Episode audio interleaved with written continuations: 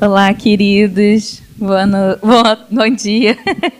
Fiquei um pouquinho perdido. Boa noite. Em algum lugar é noite. Não aqui. Mas bom dia. Precioso ministrar a palavra. E Deus tem suas formas de tratar, de cuidar, de acolher. Eu estava ali no cantinho, Sancleta me olhou e veio a Rafa me dar um abraço tão gostoso. Aí eu percebi que sim, gente, eu preciso trocar o meu rímel para uma prova d'água, porque pelo amor de Deus, que eu vim inconsciente, falei, ah, eu vou passar ele porque eu não vou chorar. Hoje eu estou bem. E aí vem a Rafa me dar um abraço só para dizer assim, você precisa trocar esse rímel. é Deus, é, não vai se garantindo não. Ah, isso aí, Regi. e aí tô eu aqui, Deus tem suas formas, seus cuidados e a minha oração para esse dia, dentro da ministração de hoje, do que Deus foi ministrando comigo durante a semana. E foi, Senhor, conduza cada um que o Senhor quiser sobre aquele lugar, porque que o meu conhecimento não atrapalhe e a minha ignorância não te limite. Mas eu preciso muito que o Senhor, eu quero muito que o Senhor ministre tudo que o Senhor tem ministrado no meu coração, no coração de cada um. E às vezes faltam palavras ou elas são demais, mas eu quero tem minha oração é que seja na medida, mas que sejam mais do que palavras. Que o fruto dessa palavra ministrada hoje seja verdadeiramente a glória de Deus sobre as nossas vidas. E o tema da palavra de hoje é sobre alianças. Nós viemos sobre uma, uma série sobre as portas estão abertas, foi uma benção, uma benção. Depois viemos com a conferência que Real Love, Quase isso, ó. O negócio é enrolar. Rolou, fluiu. Denise não está aqui para criticar, para me corrigir. Não está aí. Eu sei que ela vai ver. é, Luiz, é isso. é, e aí viemos hoje com aliança. Vamos ministrar nas três, nos três campos sobre aliança. E coube a mim trazer essa mensagem. Mas ficou livre, sabe? O tema é aliança. E, e eu tive pouco tempo. pra... Na quarta-feira, 10 da noite, eu soube que seria eu. Eu falei, mas Senhor, né? Tudo bem comigo, é meio expresso, assim, comigo. Eu posso ter três meses de antecedência. Só flui no dia anterior. Então é uma coisa que é comigo. Pessoal da mídia reclama um pouco? Reclama. mas a culpa não é só minha, mas eu passei para ele hoje um pouquinho mais cedo do que, eu, do que o costume.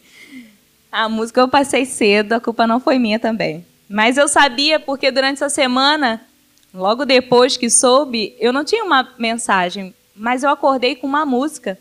Sabe? E eu falei, mas Senhor, essa canção e essa, esse tema não tem não tem encaixe. E aí eu ignorei na quinta. Aí na sexta eu acordei cantando. Eu falei, então, Senhor, a mensagem não veio ainda, não pode vir a música antes. Tem um negócio assim, ó. Tem que vir, tem que ter um, né? Calma aí, Senhor. E aí eu e aquilo queimando, eu liguei para a Alessa e falei, olha, não tem nada a ver com, o tema, não sei nem se eu vou usar, mas pelo sim, pelo não, vê aí, garota, que aí lá a gente vê se vai, se não vai. Aí hoje pela manhã, alinhando minha mente aqui, meus pensamentos, que muita coisa fica aqui. E aí no ponto final eu falei, olha, é que dá? É que cabe? Então, pode ser que está Deus ali em tudo. E eu queria que nós lêssemos Gênesis 15, sobre a aliança que o Senhor fez com Abraão. É imensa as possibilidades de falar de aliança. Ainda mais na Bíblia, eu tenho de Gênesis a Apocalipse um livro que fala só sobre aliança. Esse livro aqui é a aliança de Deus conosco e ele vem discorrendo por séculos uma, um ensinamento sobre aliança. E eu fiquei, né, fiquei com, com muitas opções, eu fiquei perdida. Mas a todo tempo o Senhor falava comigo sobre essa palavra. A gente vai ler um pouquinho, que a gente vai ler o capítulo 15, mas são só 19 versículos. E eu queria muito que você prestasse atenção nessa promessa, nesse, nesse episódio, nesse momento de Abraão com Deus. Que diz assim: eu vou aqui, que fica mais fácil. Depois dessas coisas, o Senhor falou a Abrão. Só um minuto. Então, se em algum momento eu falar Abraão, é porque eu estou falando da mesma pessoa, ainda não tinha chegado ainda a mudança pro, do nome dele. É a mesma pessoa. Depois dessas coisas, o Senhor falou a Abrão numa visão: Não tenha medo, Abrão. Eu sou o seu escudo. Grande será a sua recompensa. Mas Abrão perguntou: Ó soberano Senhor, que me darás se continuo sem filhos e o herdeiro do que possui Eliezer, Eliezer de Damasco? E acrescentou: Tu não me deste filho algum, um servo da minha casa será o meu herdeiro. Então o Senhor deu-lhe a seguinte resposta: Seu herdeiro não será esse. Um filho gerado por você mesmo será o seu herdeiro. Levando-o para fora da tenda, disse-lhe: Olhe para o céu e conte as estrelas, se é que pode contá-las. E prosseguiu: Assim será a sua descendência. Abraão creu no Senhor, e isso lhe foi, lhe, lhe foi creditado como justiça. Disse-lhe ainda: eu sou o Senhor, que o tirei de Ur dos caldeus para dar a você esta terra como herança. Perguntou-lhe Abrão: Ó soberano Senhor, como posso saber se tomarei posse dela? Respondeu-lhe o Senhor: Traga-me uma novilha, uma cabra e um carneiro, todos com três anos de vida, e também uma rolinha e um pombinho. Abrão trouxe todos esses animais, cortou-os ao meio e colocou cada metade em frente à outra. As aves, porém, não cortou, ele não cortou. Nisso, aves de rapina começaram a descer sobre os cadáveres, mas Abrão os enxotava. Ao pôr do sol, Abrão foi tomado de um sono profundo, e eis que vieram, que vieram sobre ele trevas densas e apavorantes. Então o Senhor lhe disse: Saiba que os seus descendentes serão estrangeiros numa terra que não lhes pertencerá, onde também serão escravizados e oprimidos por quatrocentos anos.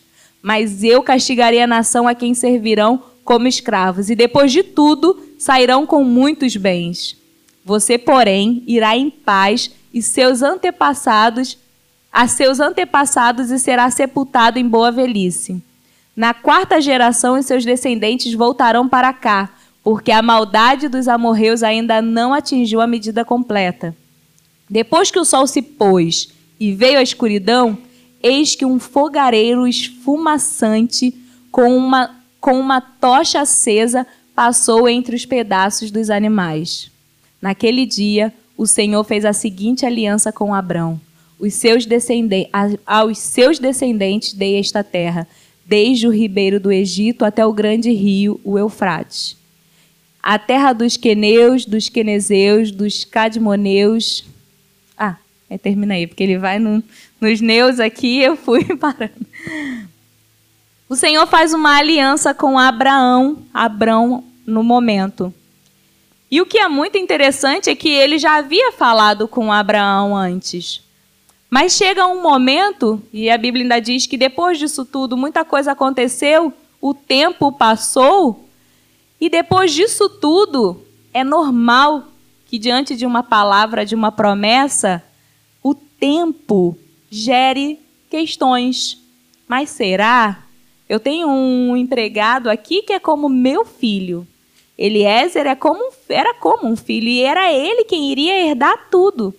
Mas a palavra dizia de um filho dele mesmo, e algumas vezes, diante da promessa, o tempo gera ali as questões. E, e, e Abraão estava nesse momento de questões. E Deus fala para ele logo no início: não tenha medo. Não tenha medo. Confirmando a promessa, sou eu que faço. No versículo 18, nessa Bíblia aqui, que é a Almeida Revista e Corrigida, ele usa a seguinte expressão: Naquele mesmo dia, fez o Senhor um concerto com Abraão dizendo: A tua semente tenho dado esta terra desde o rio do Egito até o grande rio Eufrates. Nesta versão e em algumas outras, a palavra que aqui está como aliança, em algumas outras está como concerto, que estamos falando da mesma coisa.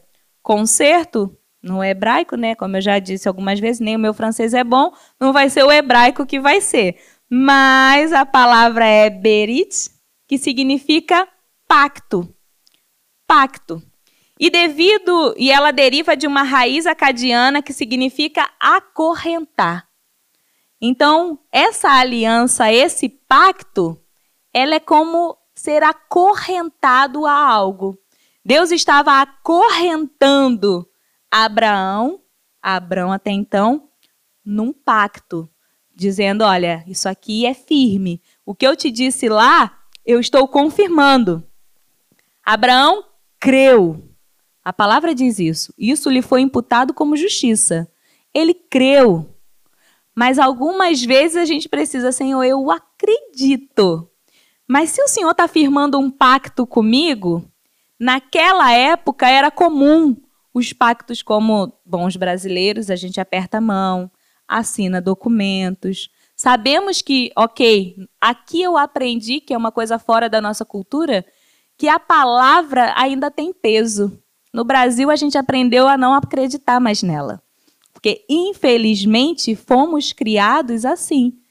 A sua palavra, mas se você não assinar, não acredito não. É a sua palavra? Aperto de mão? Legal, mas é, vai reconhecer firma? Né? Tem como, tem como assinar e dizer que tem alguém confirmando isso com você? E aqui eu aprendi sobre isso. Nosso primeiro contrato de aluguel, a coisa mais ridícula, que foi o nosso primeiro contrato de aluguel, e com esse contrato nós abrimos conta no banco, entra, demos entrada, fizemos tantas coisas, foi feito a lápis. Quando eu vi aquele homem preenchendo a lápis, eu falei: Jesus, estamos sendo enrolados, né? É óbvio, essa casa não vai. Carioca ainda por cima, não tem como. A lápis. Eu falei: a gente tá, tá entrando numa furada. Que casa é essa? E na hora de assinar, ele disse: Não precisa assinar. Escreva apenas duas iniciais. Eu. Gente, qualquer criança botava esse A e esse V aqui. Falei, não é possível, ninguém vai aceitar. E quando a gente foi encaminhando para banco, tudo bem. Eu falei, gente, pessoal estranho, né? Que que é isso? E aí eu aprendi, não, minha filha, você foi criada na selva, né? É, então não dava para confiar tanto. Mas graças a Deus aqui eles ainda preservam alguns princípios que nós perdemos ao longo do tempo. A palavra vale e vale muito. Tenho aprendido aqui a valorizar mais a palavra, até porque se eu disser, ainda que esteja lápis, é eu não preciso de carimbo, de autentificação, enfim. Mas Abraão creu, mas ele precisava de um pouquinho mais, né? Senhor, é, como é que eu posso fazer para acreditar nisso tudo, para seguir firme? Era comum na época, muito comum na época, é, um pacto feito com os animais. Você cortava os animais pelo meio criava um caminho, botava duas bandas, e as duas partes do acordo passavam pelo meio dos animais, e ali no meio dos animais elas selavam um pacto. Porque aquele que quebrasse o pacto seria feito como um daqueles animais. Seria morto e dividido pela metade. Então era um pacto extremamente importante. Mas como nós lemos, Deus não falou para Abraão fazer nada além de trazer os animais. Ele não precisou dar instruções. Pegue cada animal, parta ao meio, divida. Ele deu uma instrução simples. Vai lá, traga-me uma novilha, uma cabra e um carneiro, todos com três anos de vida, também uma rolinha e um pombinho. Ponto. Abrão entendeu na hora. É. É a mesma coisa. Pegou um contrato, traz um contrato, uma caneta. Eu vou escrever tudo, né? Eu já sei que Deus quer. Ele quer tudo por escrito. Naquele momento, Deus, a mensagem foi essa: Eu vou fazer um pacto com você. Acabou. A palavra foi essa. Pelo que nos dá a entender, isso foi bem de manhã, bem cedinho, a ponto ainda de conseguir ver as estrelas. Deus chama Abraão para o lado de fora e diz: Olha as estrelas. Era tão cedo que ele conseguia ainda ver as estrelas do céu.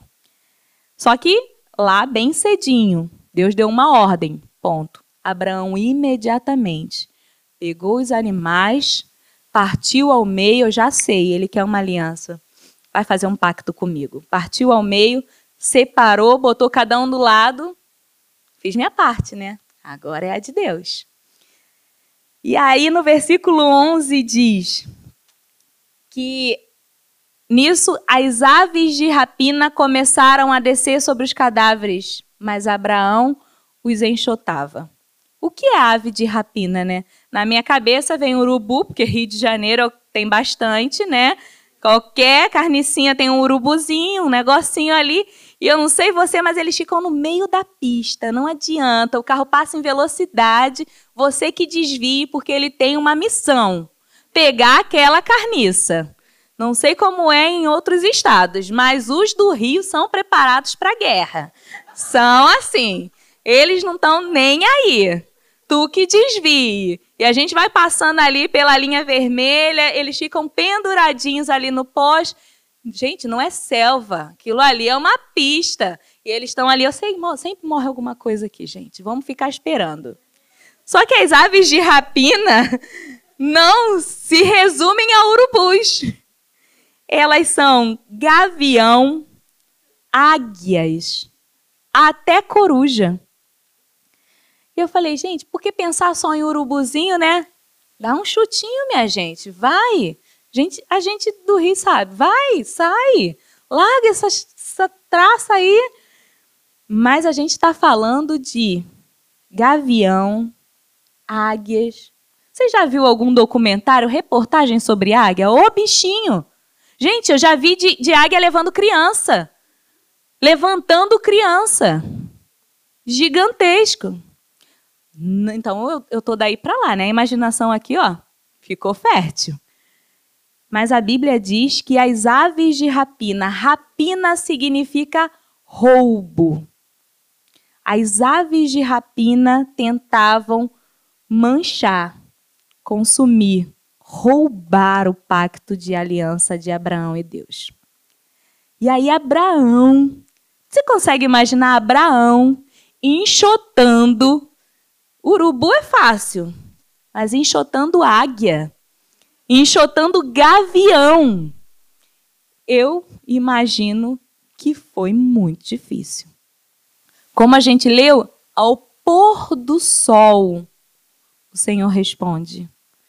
A palavra foi assim que amanheceu, ainda dava para ver estrela.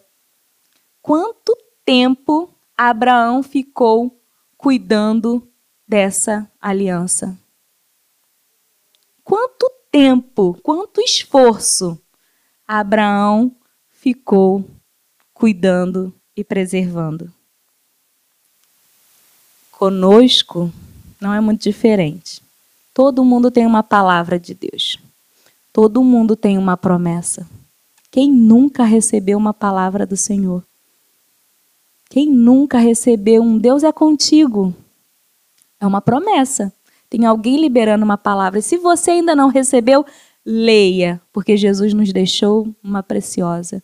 Eu estarei convosco todos os dias. Eu não estou deixando vocês órfãos. Isso é uma promessa. Mas um pacto, uma aliança, precisa de cuidado. E Abraão se esforçou para cuidar desse pacto. Ele poderia ter feito a parte dele, partiu. Deus está demorando, o problema já não é meu, já que o Senhor que controla tudo. Essas aves o Senhor conhece melhor do que eu e sabe que é, são para perturbar. É, se o Senhor não quer manchar a nossa aliança, não demora, né? É assim. Não é assim que a gente faz algumas vezes, né? Ele fez a parte dele. Tá demorando demais, tá me perturbando, tá me atentando, tá me enfraquecendo, eu tô ficando cansado. O que, que ele quer? Que eu desista. Não é possível. E a gente joga a responsabilidade para ele. Mas Abraão entendeu que o cuidado da aliança era parte dele. Deus já estava fazendo um pacto extraordinário com um homem. Ele falou: o mínimo que eu posso fazer é não deixar que nenhuma ave roube o meu pacto roube a minha aliança.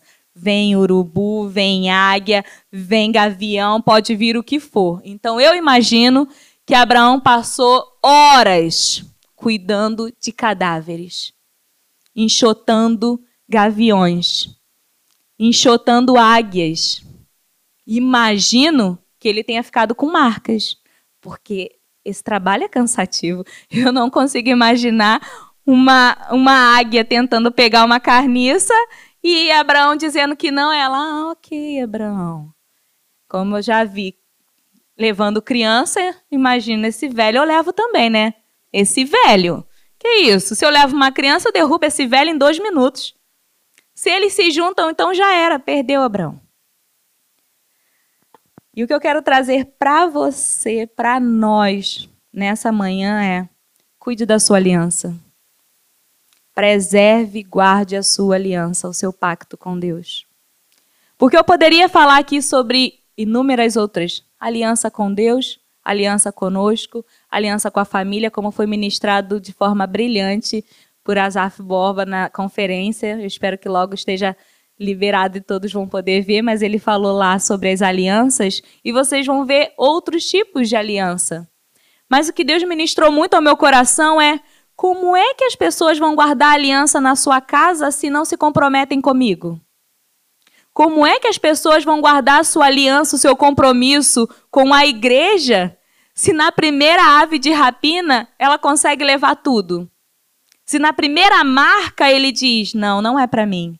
Nossa, me machucou. Até tentei, hein? Eu tentei criar uma aliança com essa igreja, mas na primeira marquinha não dá para mim, não. Não é diferente o que a. Oh, gente, esse... que coisa! Arrasou, Bruno. Que coisa! Na primeira bicada, a gente se machuca e vai. Como é que eu vou falar de aliança entre amigos se a gente não está preservando a nossa aliança com Deus? Então eu não consigo, nesse momento, falar sobre nenhuma outra aliança. Porque eu creio que hoje o Senhor restaurará a nossa aliança com Ele. Com Ele. Existem pessoas que podem dar aulas aqui, que são muito mais capacitadas que eu para dar aula sobre alianças, Antigo Testamento, Novo. Mas a gente não tá, eu não estou aqui para trazer ensino. Eu creio que o Senhor me trouxe aqui nesta manhã com a incumbência de trazer cura. Nós seremos curados na nossa aliança e no nosso pacto com Ele. Se de repente, e como nós lemos, eu imagino o cansaço que não veio. Lembrando, Abraão não tinha J Juventude, não, né? Eu ouço ali do meu povo. Não era o J Juventude que estava protegendo a aliança, não, tá? Eu nem sei como é que faz. Sei lá ver. Não era. É porque eles, quando querem brincar comigo, que eu não estou com ânimo, com pique, eles dizem: não, a gente consegue, a gente é J Juventude. então, eu não estou falando de Abrão J Juventude, não. Eu estou falando de um idoso. De um idoso. E eu também não estou falando de um idoso de 60 anos, não eu estou falando de um idoso com seus quase 100 anos. Nenhuma parte do mundo, um ser humano com 100 anos tem a mesma energia de um menino de 18. E, e aquele Abraão também não era diferente. Ele poderia ter vivido muito mais, mas ele tinha o peso que esse mundo traz para uma idade de 100 anos. Mas não importava a idade dele, o que importava eu preciso guardar a minha aliança com Deus. Eu preciso preservar. Nenhuma ave de rapina vai contaminar ou roubar a aliança que eu tenho com Deus. Gênesis 26, 5 fala sobre essa aliança. Porque Abraão me obedeceu e guardou meus preceitos, meus mandamentos, meus decretos e minhas leis. Guardar significa vigiar, cuidar. É a mesma coisa. Naquele momento, Abraão já tinha crido, como a gente já tinha lido antes. Ele creu, foi o suficiente. Mas crer não é o suficiente para manter a aliança. Crer não é o suficiente, vai gerar esforço. Guardar gera esforço. Porque assim como uma semente que cai à beira do caminho e as aves vêm e roubam, algumas palavras lançadas, nós teremos que lutar contra as aves de rapina. Nós teremos que lutar contra as aves, porque não vai roubar, não. A arca da aliança ou do concerto, como era colocada em toda a Bíblia, ela varia nesse, mas a gente está falando da mesma arca. Era arca significa um cofre, um baú. E você só guarda em cofre coisas importantes.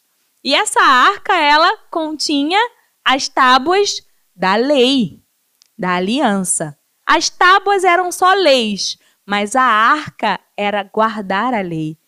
Ter as tábuas dentro da arca era como se você dissesse: Eu estou cuidando dessas leis, eu estou guardando as leis.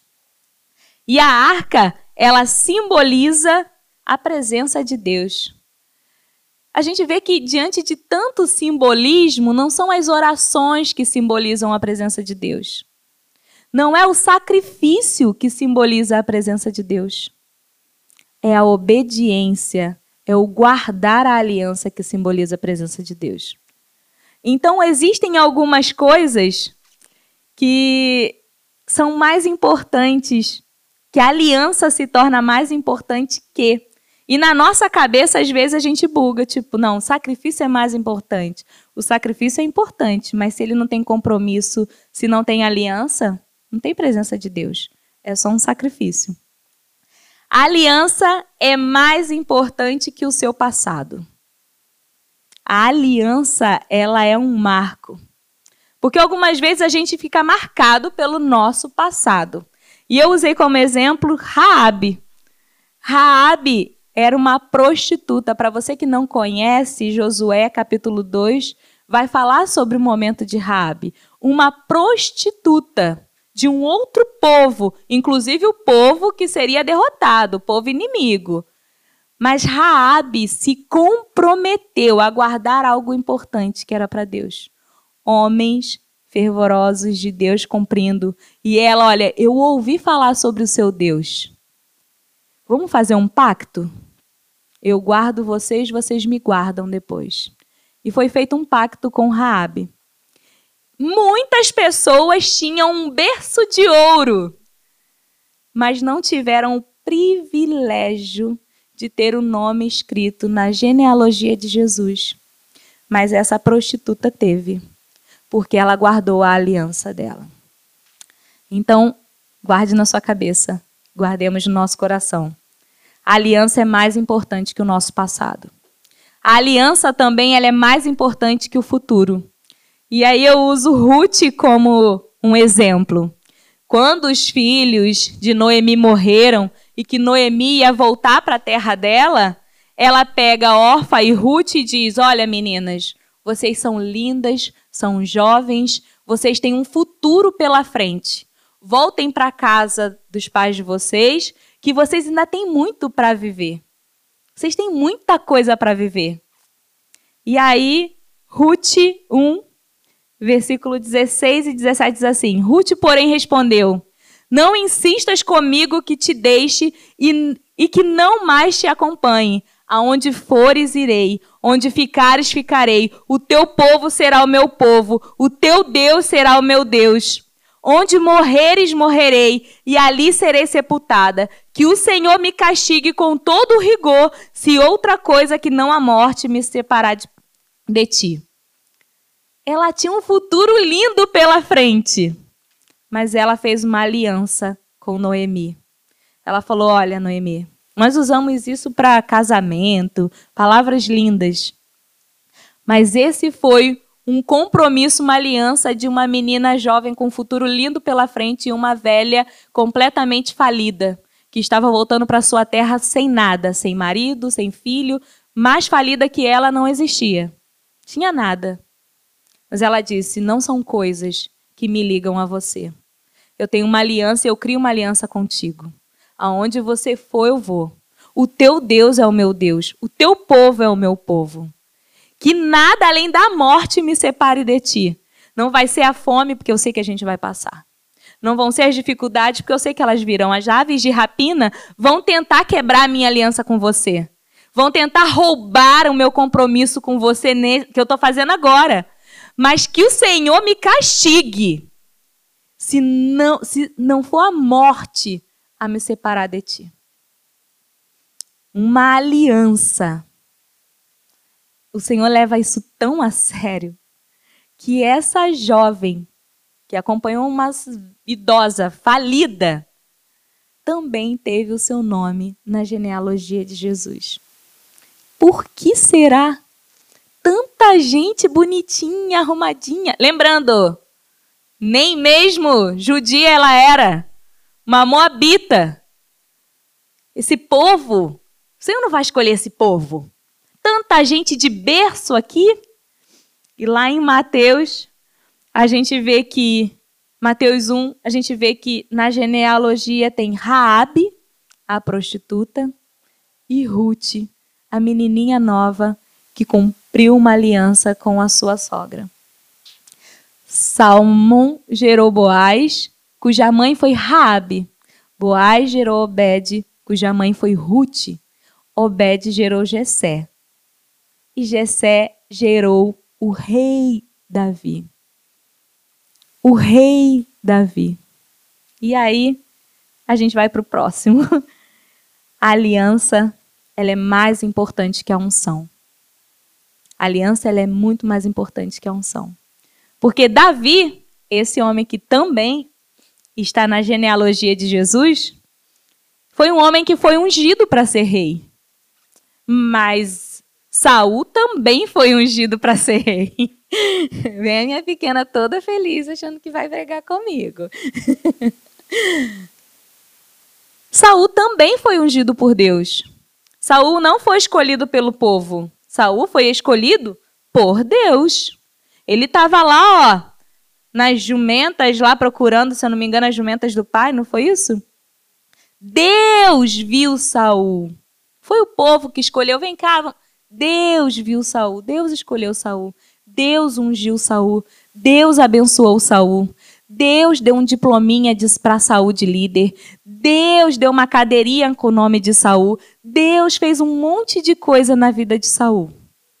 Mas Saul não conseguiu, não conseguiu ser fiel na aliança porque queria mais agradar o povo do que a Deus. No momento em que Deus exigiu um compromisso dele, ele falou: Não, o povo estava me pressionando. Eu precisava fazer alguma coisa. E vem Davi, um menino, um menino. Nem a sua família, maior bullying que esse, eu não, não. Nada, nada supera o bullying que Davi sofreu na família dele. Samuel vai até lá e diz: Me traga todos os seus filhos, que um deles vai ser rei. Ele vai um por um. E acabaram os filhos, eu fico imaginando Gessé olhando e falando: Gente, só falta um. E ele esqueceu completamente que tinha mais um. E aí Samuel diz: Olha, eu não sei o que aconteceu nessa conta aqui que a gente está fazendo, mas já passaram todos os filhos e nenhum deles é. Acabar, acabaram todos os seus filhos? Aí eu imagino o constrangimento. É, se você quer mesmo saber, a gente tem mais um aí. Mas não é possível que seja ele. A gente está falando desses daqui. Ou é esses. Eu, eu imagino o Gessé dizendo: olha, hora de novo não é possível. Nem para comer, nem para unção do irmão, ele tinha sido convidado. Porque sabe aquela coisa, tudo bem, não é Davi, mas Davi vem que seu irmão vai ser ungido rei. Nem para isso ele foi chamado. Na mesa desses irmãos e desse pai, Davi não ia sentar. Mas é esse mesmo, chama lá ele, que a gente não senta para comer enquanto ele não vier. A gente não vai comer, não. Eu imagino os irmãos, cara, nem comer. Agora, até atrapalhar a nossa alimentação, esse menino vai atrapalhar, porque que menino era esse? Bullying é isso. Chamar de magro, orelhudo, cabeçudo, isso daí é tranquilo. Agora, bullying é isso. Se na sua própria família. Mas esse menino tinha um coração que eu não sei, né? Que coisa estranha era esse menino Davi. Segundo Samuel 6, diz que depois que ele já rei, claro, Não precisa nem colocar que é longo, vou para ele depois. E ele diz que depois dele já ser rei tanta coisa, a arca tinha sido perdida. Quando ainda antes, quando Eli morre, o sacerdote, os filisteus ganham uma batalha, pegam a arca, tem toda uma história. E a arca ficou meio solta por aí, ficou na casa de alguém. Lembrando que a arca simboliza a presença de Deus. E a arca estava por aí. Saul estava preocupado com outras coisas, a arca não era tão importante. Um detalhe que não está aqui, mas que eu sinto de falar, é que uma pessoa aliançada com Deus, a sua unção é para reinar, é para liderar, ela vai ser até entre os rejeitados. Não fique esperando o microfone, não fique esperando reconhecimento de um ou de outro, não. Porque Davi era rei de, de escorraçados. Ele não precisou ser rei de uma nação para exercer a unção que estava sobre ele. Quando ele estava expulso, longe de tudo, escorraçado por Saul, só se juntaram nele endividados, pessoas que ninguém queria ter perto. E Davi, daqueles homens, fez um grande exército. Não sei o que Deus tem liberado sobre a sua vida. Talvez não seja o que você pensou que seria. Talvez não é o trono que te prometeram. Talvez não são os soldados que te prometeram. Mas se a unção é sobre você e você está aliançado com Deus dessa unção, acredite, até os rejeitados se tornarão um grande exército. Dê o seu melhor. Dê o seu melhor. E eu sei que para nós que viemos assim do Brasil, é diferente. Alguns já conheceram Jesus, tinham um ministério estabelecido dentro da sua igreja. Nossa, eu fazia, eu ia, eu acontecia. Eu fazia tudo. E aí chega aqui, não tem tanta variedade de denominações como na, no Brasil, não existem tantas igrejas falando a sua língua, não existem tantas facilidades. E aí a gente começa, não dá não. Eu fui ungido para liderar. Eu não vou fazer esse negocinho que deram na minha mão para fazer. A unção sobre você não é maior do que a sua aliança com Deus. Porque se for necessário te tirar do trono para que um aliançado se coloque, ele vai fazer, porque a aliança é muito mais importante do que a unção. A aliança, ela vai muito além do que a unção. Quantos aliançados sem unção romperam? E Saul ficou lá. Não teve um, um nada. Que história. Que coisa. Então não fique muito preocupado com a unção, se vem, se não vem, com a promessa, com o filho. É meu, não é? Não fica tentando dar jeitinho, não. Dê o seu melhor com o que você tem. É o quê? É portaria? É recepção? Deus vai fazer um grande exército nessa recepção. É com famílias? Cara, Deus vai romper através de vocês, eu tenho certeza disso.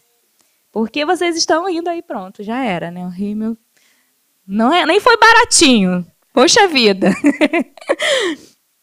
Mas às vezes nós esperamos coisas diferentes, nós criamos expectativas. Deus prometeu, Deus falou, Deus vai. Eu imagino Abraão pensando, cara, na primeira gravidez vem cinco filhos logo. Que isso, gente? Eu não vou conseguir contar essas criançadas. né? Tipo, cara, vai ser algo extraordinário. Vem um. Tipo, tudo bem, tá velha, não é impossível para Deus. Quem sabe a gente ainda tem mais, né? Veio um. Aí Deus fala: Esse um que você ama, você consegue me entregar? Sabe aonde está a fé de Abraão?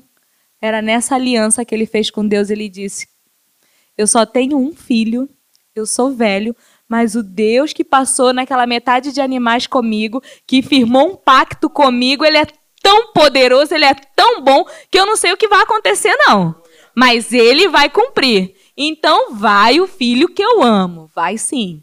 Para onde nós vamos, meu filho? A gente vai subir. Vamos sacrificar? Vamos. Mas Deus proverá para si o cordeiro. Então eu não sei se do tudo que você imaginou que viria, só veio um. Veio pequeno, veio meio esquisito, veio estranho. E você falou: Daqui vem multidão. Eu, o céu de Deus estava meio nublado naquele dia, né? Porque eu vi muita estrela. que que é isso? Mas se o que Deus está dando na sua mão, você está comprometido com a aliança, com Deus dessa aliança, ah, você vai romper, porque é Ele quem faz. E muito provavelmente você nem vai ver o que Deus está fazendo. Porque Abraão não viu, não, ele viu um filho. Ele só viu um filho. Um. Um. Viu nada. Viu um filho. Não tinha nem idade para ver neto. Viu um filho. E nós estamos aqui hoje falando sobre ele. Você não precisa ver nada. Você só precisa cuidar da sua aliança. E Davi fez isso, enfim. Davi estava lá, né? Se tornou rei de desempregados e endividados, só gente esquisita, ou gentinha, mas eram pessoas tão aliançadas com ele, tão aliançadas com ele, que protegiam, que caminhavam, que iam. Gente, pessoas aliançadas. Eu aprendi muito sobre aliança muito sobre aliança no Brasil. E eu aprendi com uma pessoa, apóstolo André Ricardo, uma bênção. Eu nunca vi ninguém falar e viver com tanta autoridade sobre aliança. Palavras incríveis. E eu vivi, vivi isso. Vivi numa igreja que eu amava, amava, mas, meu Deus, nunca fui tão perseguida naquele lugar como em qualquer outro. Nunca foi tão difícil para mim. E ele me ensinou uma coisa. Se você faz algo porque você quer, isso não é obediência, é conveniência. Você só está obedecendo quando você não quer fazer. Agora, toma, se eu pegar para Olivia, toma aqui esse chocolate, minha filha. Ela, ah, estou obedecendo minha mãe, hein? Eu nem gosto. Agora, quando eu pego brócolis ou qualquer outra coisa e digo coma, ela não gosta. Mas se ela come, ela obedece. Então, se você só faz o que lhe convém, eu sinto muito em te dizer, você não sabe nada sobre obediência. Sem obediência não tem aliança. Sem aliança não tem presença de Deus. Pode ter unção, pode ter história, pode ter berço de ouro. Se não tem aliança, se não tem compromisso, se não tem obediência, nós não veremos a glória de Deus. E eu creio, eu sinto no meu coração com tanta certeza que Deus tem algo extraordinário para fazer em nós e através de nós. O Senhor não mudou a história da nossa vida para que a gente chegasse aqui e postasse vídeos do Canadá. Legal, não que não devam fazer, façam porque é muito legal para quem quer ver. Isso é muito legal. Mas Deus não nos trouxe para cá só para isso. Não é possível. Não é possível que Deus tirou da minha estabilidade, dos meus planos, do meu tudo. Me deu um, uma profissão completamente diferente e não tem nada a ver. Senhor, trabalhava no ar-condicionado, Deus. Você não lembra? Uma vez por semana, Senhor. Coisa mais linda. Estabilidade. Eu estava pensando na minha aposentadoria. Agora eu nem sei como a gente paga a conta do mês que vem, que a gente recebe e paga. Recebe e paga. E glória. e glória a Deus. Porque eu sei que eu não vim para cá para ter estabilidade financeira, para ter história eu vim para cá porque eu. Não que isso seja errado, Senhor, eu quero, tá? Mas eu vim para cá porque o Senhor tem um propósito e eu tenho uma aliança com Ele. Então, quando tentam roubar a minha aliança, manchar a minha aliança, eu vou sair marcada, vou. Eu vou discordar, eu vou, mas eu vou obedecer. E vai doer, vai. Eu vou chorar, ah, eu vou. Mas eu vou guardar, eu vou proteger a minha aliança porque isso vai muito além de qualquer outra coisa. E aí em Samuel, em 2 Samuel 6, Davi resolve buscar a aliança de volta, a arca da aliança. Porque apesar do seu reino estar bem estabelecido, apesar de tudo estar muito bem, faltava. Um aliançado não consegue caminhar, não consegue usufruir esses bens, não consegue fazer tudo isso, porque tem alguma coisa ainda faltando. Eu sei que isso não é tudo. Davi sabia, eu fui chamado para ser rei desse povo, fui. Estou no trono, estou. Mas está faltando. Eu preciso trazer de volta a presença de Deus para esse povo. Eu sei que tem muito pai que precisa trazer de volta a presença de Deus para sua casa. E é a responsabilidade e é sua. Eu sei que tem muita esposa que precisa trazer de volta a presença de Deus para sua mesa. Porque a mesa se tornou um lugar de briga, de contenda, de constrangimento, de vergonha. Mas tá tudo bem, a gente conseguiu um carro bom, uma casa boa, a gente está no Canadá. Tá faltando presença de Deus? Então hoje é dia de ir lá buscar essa arca de volta.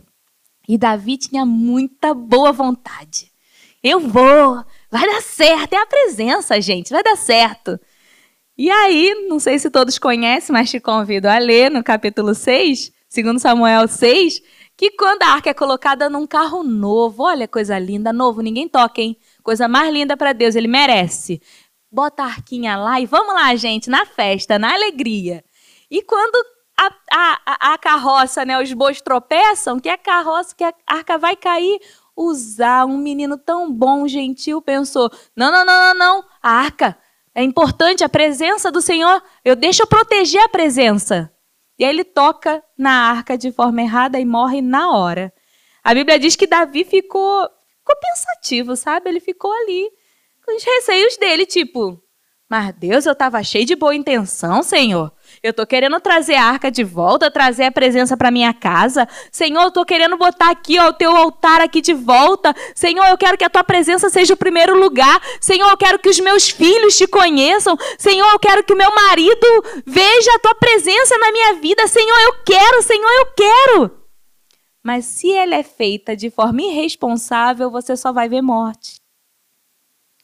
Porque quem precisa cuidar da aliança precisa ter sacrifício. Para trazer, para viver em aliança é uma vida de sacrifício. Eu sinto muito em te dizer. É melhor deixar a arca onde está. Se você não quer se comprometer, nem pensa em trazer. Deixa ela lá. Está abençoando alguém.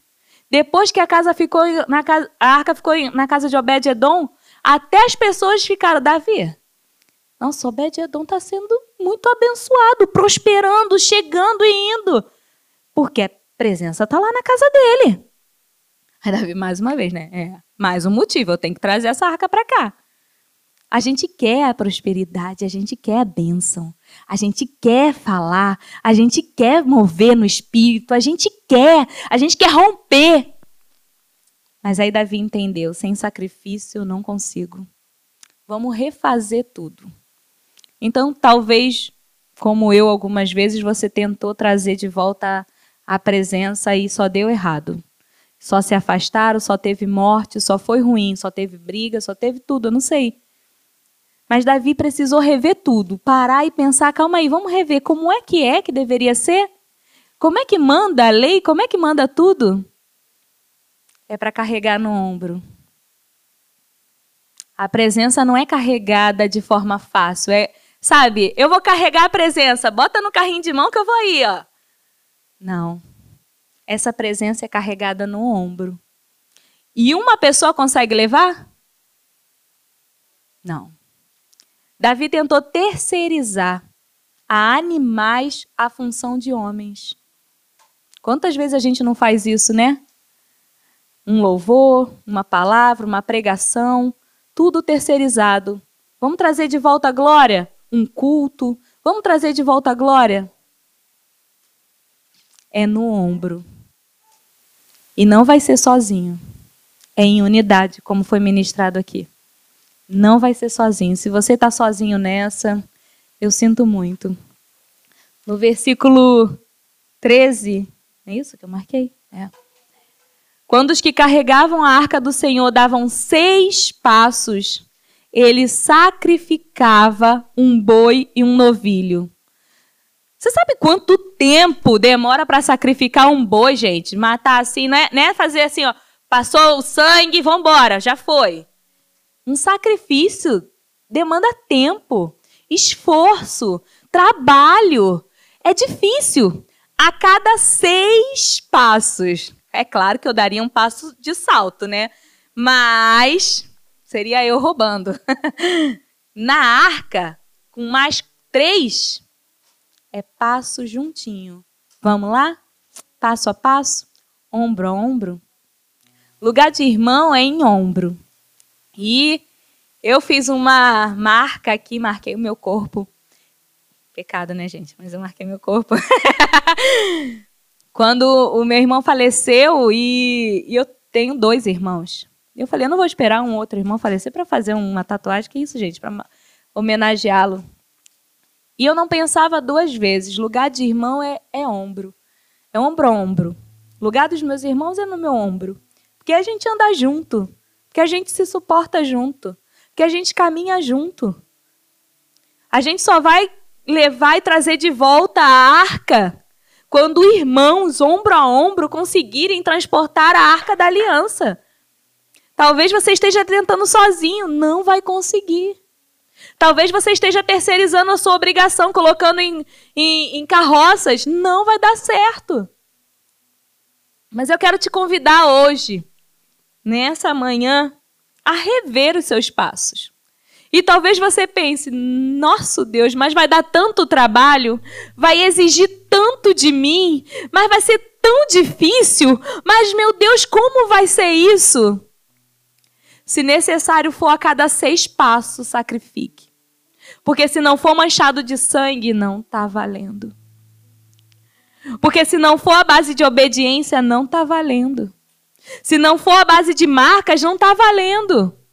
Você precisa proteger a sua aliança, você precisa proteger o seu pacto com Deus. A parte dele, ele fez.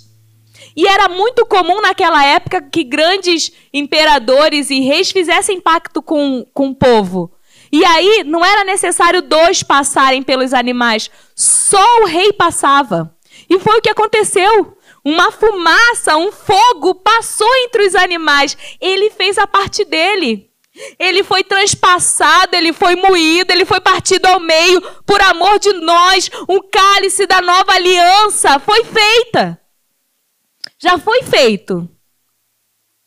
Mas se eu quero e eu quero, eu quero transportar a presença de Deus aonde quer que eu vá. Eu quero. Eu quero caminhar e manifestar a glória de Deus. Eu quero. Eu quero que os meus filhos possam dizer: a minha mãe, meu pai, a minha família, na minha casa, tinha muito da presença de Deus.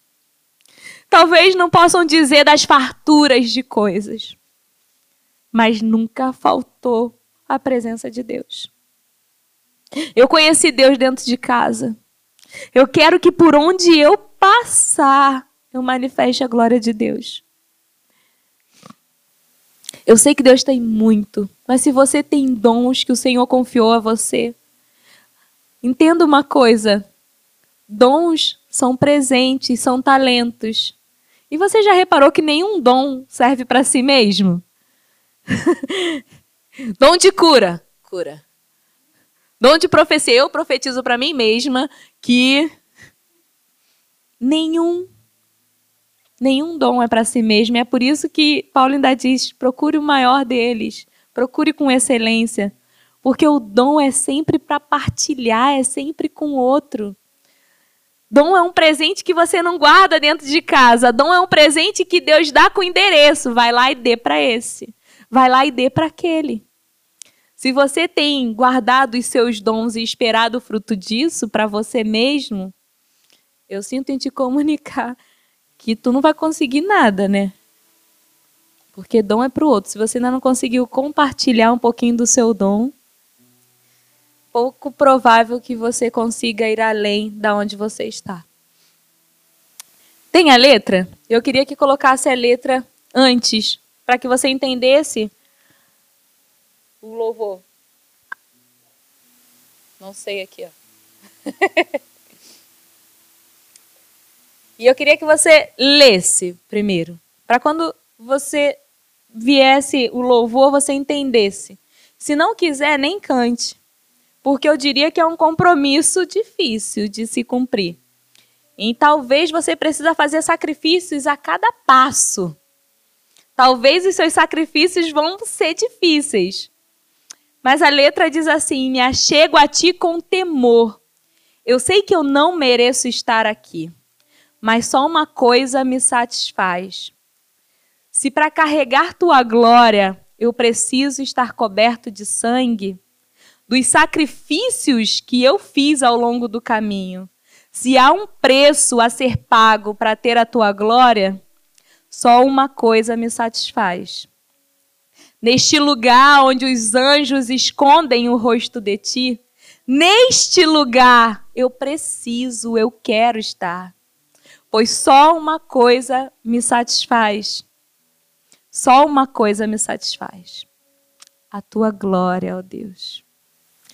A tua glória. Só uma coisa me satisfaz. Talvez você já tenha conquistado grandes coisas, muitas coisas, e parece que ainda tem um vazio, né? E está faltando, e está faltando. É porque não importa, tem um lugar e esse lugar é aqui hoje. Os anjos escondem o rosto de Deus, da glória dele. Quem somos nós para dizermos eu quero estar tá lá? Mas se for necessário estar coberto de sangue, dos sangues dos sacrifícios, quantos sacrifícios você já não fez? Em obediência. Eu te convido a continuar. Talvez você deu seis passos, fez um sacrifício e falou: Nossa, doeu demais. Dá mais seis. Até lá você vai precisar fazer muitos e muitos e muitos sacrifícios. Mas a minha oração é que a glória de Deus seja a única coisa que nos satisfaça não são as nossas vontades. Nós só precisamos escolher qual amor é maior que todos. Que amor é maior do que as minhas vontades, do que os meus desejos. Nem sempre os desejos vão mudar, não, sabe, gente? A gente só precisa escolher que amor é maior. O que nos satisfaz. Quando a gente está olhando no lugar certo. E a minha oração realmente nesta manhã é que a glória de Deus, como muitas vezes a gente vai lendo ao longo da história, não foi quando o, o templo ficou pronto que a glória veio, foi quando os homens se comprometeram em aliança. Quando a palavra se perdia, mas ela era resgatada e o povo se comprometia em aliança, a glória vinha. Então não vai ser o louvor bonito, a voz da Alessa, não vai ser, e nem mesmo as minhas lágrimas, vai ser o seu pacto com Deus hoje. Talvez você vai ter que ficar um bom tempo esperando e, e chotando as aves de rapina que vão tentar roubar aquilo que o Senhor liberou sobre você. Mas a minha oração é que a glória de Deus seja a resposta para esse pacto nessa manhã, para essa aliança nessa manhã. Em nome de Jesus.